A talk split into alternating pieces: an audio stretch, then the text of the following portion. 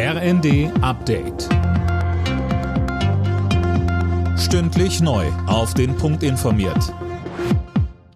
Ich bin Gisa Weber. Guten Abend.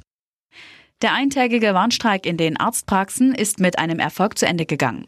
Im Tarifstreit steht eine Einigung. Das hat der Verband medizinischer Fachberufe mitgeteilt.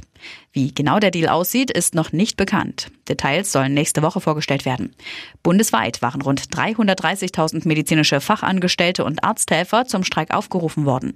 In vielen Praxen führte das zu längeren Wartezeiten. Einige blieben sogar ganz zu.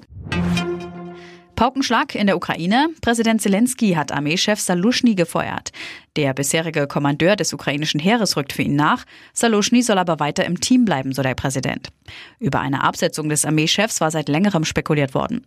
Seit Wochen gab es Spannungen zwischen ihm und Zelensky. Der Präsident soll ihm vorgeworfen haben, dass es für die Ukraine an der Front gegen Russland seit Monaten nicht wirklich vorwärts geht. Der Klimawandel macht sich immer stärker bemerkbar. Erstmals lag die globale Erderwärmung über einen Zeitraum von zwölf Monaten dauerhaft über anderthalb Grad im Vergleich zum vorindustriellen Zeitalter. Das hat der EU-Klimawandeldienst Copernicus mitgeteilt.